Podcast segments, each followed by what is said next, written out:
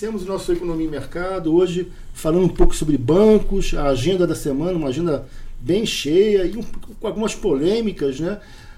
Estou uh, apresentando meu amigo Marco Aurélio Barbosa, analista de equity, de bancos, uh, de infra, uh, e ele vai dar um plá aí sobre o, o Santander, né, Marcão? É isso aí, Julião. Vamos falar um pouquinho sobre Santander, o impacto sobre o resultado dos bancos que estão por vir e um pouco do impacto macro e micro que significa esse resultado aí. A gente tem uma agenda carregada com a ata do Copom amanhã, terça-feira tem uma certa, um certo ruído de comunicação na relação uh, do presidente do Banco Central, Roberto Campos Neto, com o governo Lula, não só com, com o presidente Lula, mas com o governo como um todo. É, a gente vai estar observando isso. Saíram também os dados da Focus e a gente vai ter uma leitura uh, do que, que isso está se refletindo uh, na inflação. Claro, se há uma desancoragem de expectativas, uma piora na relação entre Banco Central Brasileiro e governo, e o Banco Central Brasileiro é autônomo, é independente, naturalmente o estresse vai gerar aí nas expectativas dos agentes, que vão piorando, se tornando, ficando mais, mais pessimistas aí em relação ao futuro. Temos também uma série de, de rodadas de, de, de, de depoimentos, de declarações, de eventos nos Estados Unidos é, amanhã com o Jeremy Powell falando uh, uh, uh, no clube de economia, é, também os diretores do Fed é, comentando sobre o principal evento da semana passada. Sexta-feira saíram os dados do payroll que vieram bem acima do, do, do, do esperado, 517 mil empregos gerados contra 180 mil é, na expectativa, e isso surpreendeu a todos. Então, a, a, a postura do, do, Banco Central Americano, do Fed, que era uma postura mais doves, mais acomodatícia, vai virar, vai, vai, vai, pode mudar pode se tornar um pouco mais rigorosa em relação à expectativa de taxa de juros nos Estados Unidos, a, o horizonte inflacionário, a atividade econômica, a, nível de emprego, né? e isso aí realmente vai refletir é, no, no, nas declarações dos vários diretores de, de, Banco Central americano, dos diretores regionais, que vão falar essa semana. Né? É, e temos também aí, por fim, a Focus, quer dizer, a Focus refletindo esse ambiente doméstico um pouco mais estressado aí que a gente está observando. Bom, iniciando, é, é o, o, o, presidente do Brasil vai aos Estados Unidos também na semana é, conversar com o Biden sobre os grandes temas da atualidade, meio ambiente, democracia, enfim. É, é, não, não, não, talvez o tema mais, mais tenso por lá seja a questão da China, a relação dos Estados Unidos com a China, mas eu acho que, que, o, que o, Lula não vai entrar por, por essa seara.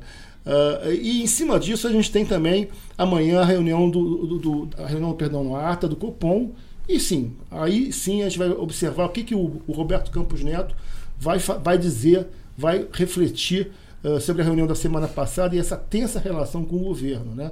Uh, o, o, Lula já falou que, que o cidadão Roberto Campos Neto não vai continuar na próxima, na, no, ano, no, ano, que vem, e ele tem que pensar na, na, na, questão do Banco Central independente. Isso gerou muito ruído nos mercados, há toda uma preocupação em relação a isso, e na, e na, na Focus, a, a, inflação já veio em 5,78 para esse ano, já estourando a meta de 5%, não vai mais cumprir a meta, é, o teto da meta desse ano, a expectativa que se tem é mais um ano de sem meta cumprida, né? isso preocupa, e daí a postura do Roberto Campos Neto de, de uma postura mais rocks, né? de manter os juros elevados e, e, quem sabe, elevar os juros esse ano. O juros está em, tá em, em 13,75 e a gente não pode descartar uh, uma, uma, elevação em 0,25 ponto percentual a 14%. Né? A gente tem observado também eh, nos mercados futuros um certo estresse, as taxas estão mais elevadas. Né? O mercado está apostando, sim, numa situação é, mais estressada no mercado de juros. Né? E a gente tem que estar tá observando uh, mais um ponto. Temos dois diretores é, é, vencendo, vencendo é, o mandato agora no final de fevereiro. Esses dois diretores saem, são diretores alinhados com o Roberto Campos Neto, e a gente tem que pensar quem é que vai, quem é que vão colocar no lugar. É uma prerrogativa do presidente Lula indicar esses dois nomes.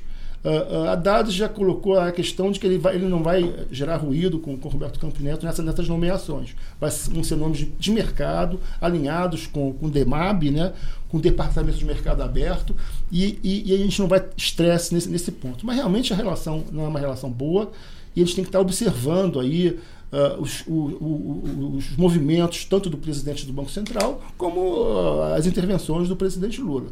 Isso é bem é. importante, viu, se me permite, Julião, uhum. até para o caso de regulação bancária também. Né? Essa troca uhum. de diretoria, no uhum. do, do, é, do, Bacen, é importante até para regulação, porque a agenda que vem desde 2000 e 16 Coelho, uma agenda bem uhum. interessante, né? Uhum. Regulamentação, de competitividade. É, sai, sai o diretor de fiscalização e de política monetária. O, o de política monetária é o mais importante, é, é a relação com, com, o mercado, enfim, é o mais importante. É o Bruno Serra. Né? E a questão é. Já, houve, já houveram ruídos que seria um, um, um diretor para servir de contraponto aos diretores existentes é, nomeados pelo Roberto Campos Neto. Né? Vamos, vamos, vamos, observar, mas realmente esse é o, é é o principal ponto da, da, da semana, é, é a relação Banco Central e governo. E, e por fim, Marcão, a gente tem, é, é, só, só colocando a questão do, do, do, dos Estados Unidos, né, a questão do, da economia americana rodando num ritmo no mercado de trabalho mais aquecido do que se esperava, né? Por exemplo, as horas trabalhadas lá no, no payroll, que saiu sexta-feira, vieram em elevação de 1,2%.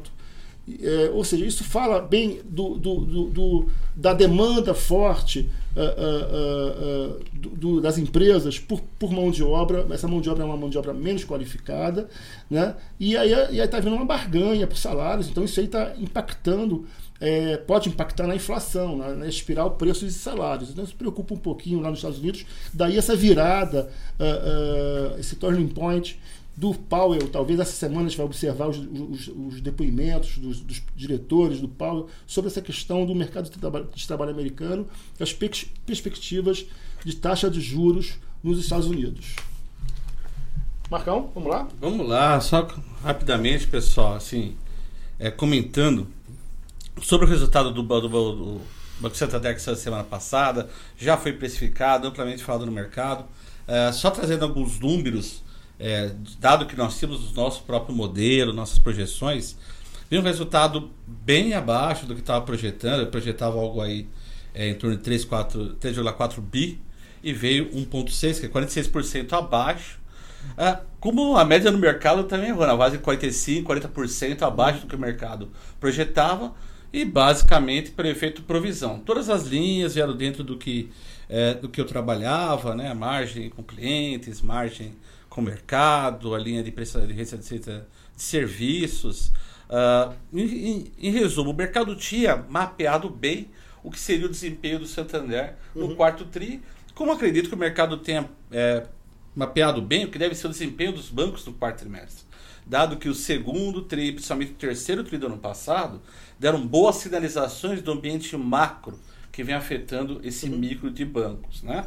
que é basicamente essa questão de elevação de inadimplência, uhum. dado esse cenário que você vem falando bastante de piora macroeconômica. É. Bom, Marcão, mas a, a, os bancos eles têm uma, uma, leitura diferenciada, né? Cada, cada um é, enxerga para um tipo de inadimplência, para um nível de inadimplência, pequenas empresas, médias empresas, pessoa física. É, enfim, é, como é que você está enxergando essa situação agora aí é, para o sistema bancário? Com o crescimento da inadimplência, enfim, em, vários, em várias Perfeito, situações. É o seguinte, é, são afetados diferentemente porque atuam em nichos diferentes. Uhum. Então, o Bradesco, o Santander atuam mais com as classes mais populares, uhum. tem essa capilaridade, e são, é, inclusive, pequeno comércio também, né?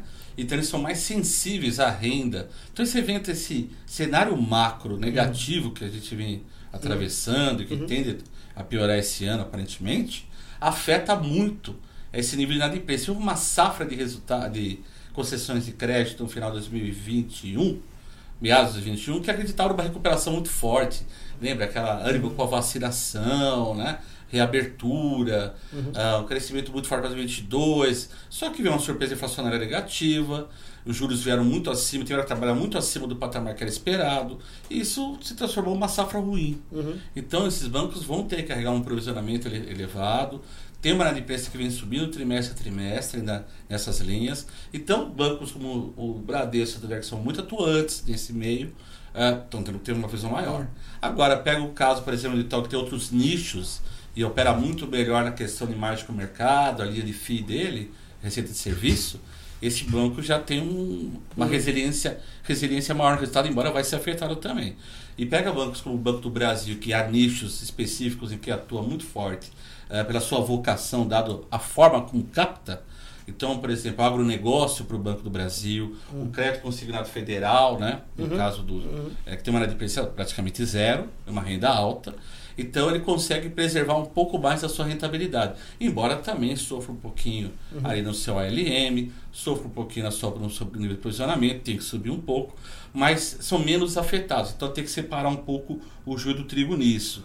Então, basicamente assim, quando a gente fala para o investidor, investimento em banco ainda é um bom investimento? Acredito que sim, porque ele está na liquidez, os, os, investidores estrangeiros que entram, os hedge funds, operam muito baseado na montagem de ETFs para índices, coisas uhum. desse tipo. Bancos são relevantes, são tem tomador. Uh, só que os bancos hoje, da sua operação, eles estão olhando primeiro para risco antes de retorno. Então é calibrar o nível de risco, acertar em que ponto eles dão a concessão de crédito, vale mais do que qual o retorno dessa concessão de crédito.